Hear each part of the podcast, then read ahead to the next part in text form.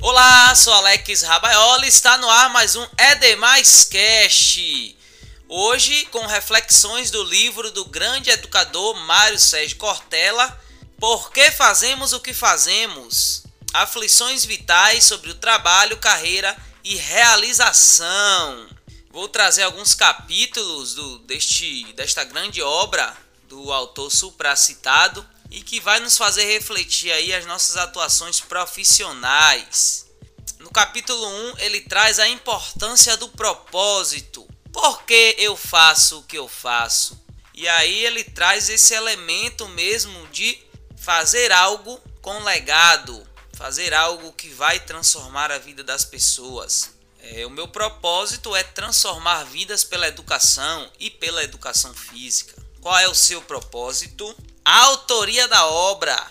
No capítulo 4 ele traz essa reflexão. Quando a gente constrói um livro, a gente organiza aquele livro, diagrama, escreve, corrige, constrói a capa. Aquilo tem um pertencimento, tem um sentimento de autor daquela obra. E é isso que Cortella traz. Que no nosso trabalho nós precisamos ser o autor da nossa obra, ou seja, não apenas reproduzir né, os mecanismos de trabalho, mas transformá-lo e trazer um propósito para aquilo que se faz. Por que, que eu acordo toda segunda-feira para ir trabalhar?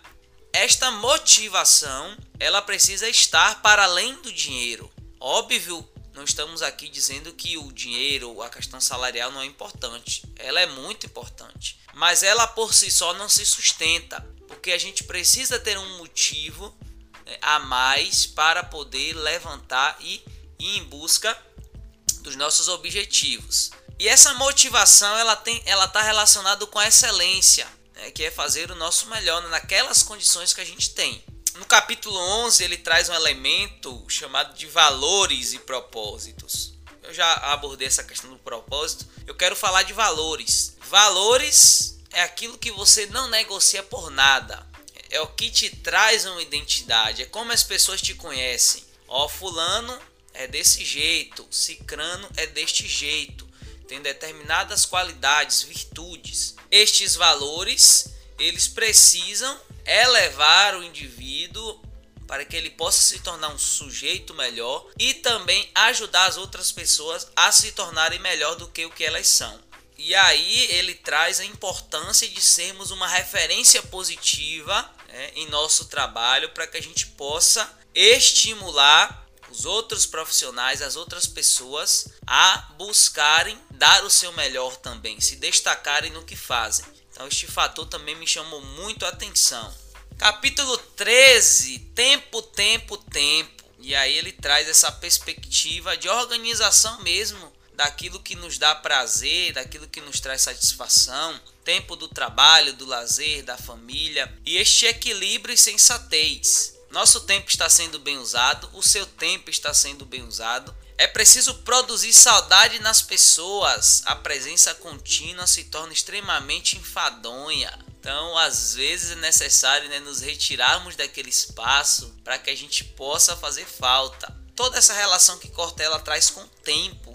O tempo ele consegue organizar essas perspectivas de fazermos o que gostamos em vários contextos e de gerarmos essa saudade nas pessoas. Na é verdade, Futuros e pretéritos, o perigo da procrastinação. Depois eu leio, depois eu planejo, depois eu assisto essa aula, depois eu faço uma pós, depois eu vejo. E aí o tempo passa e a materialização dos seus sonhos vai ficando para trás. Então, aquilo que está palpável apenas no campo dos sonhos acaba não sendo realizado porque você procrastinou o tempo todo. E a vida é muito curta, segundo Cortella.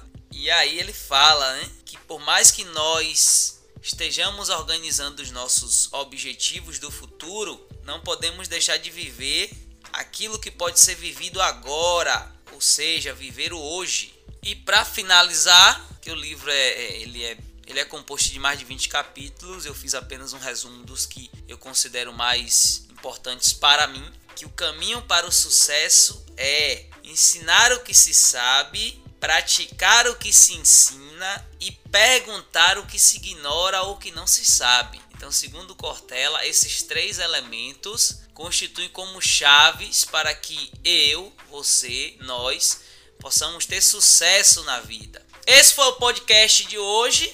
Sempre uma reflexão, um aprendizado. Fique ligado se você gostou. Curta, comente, compartilhe com seus amigos. Um forte abraço e até a próxima!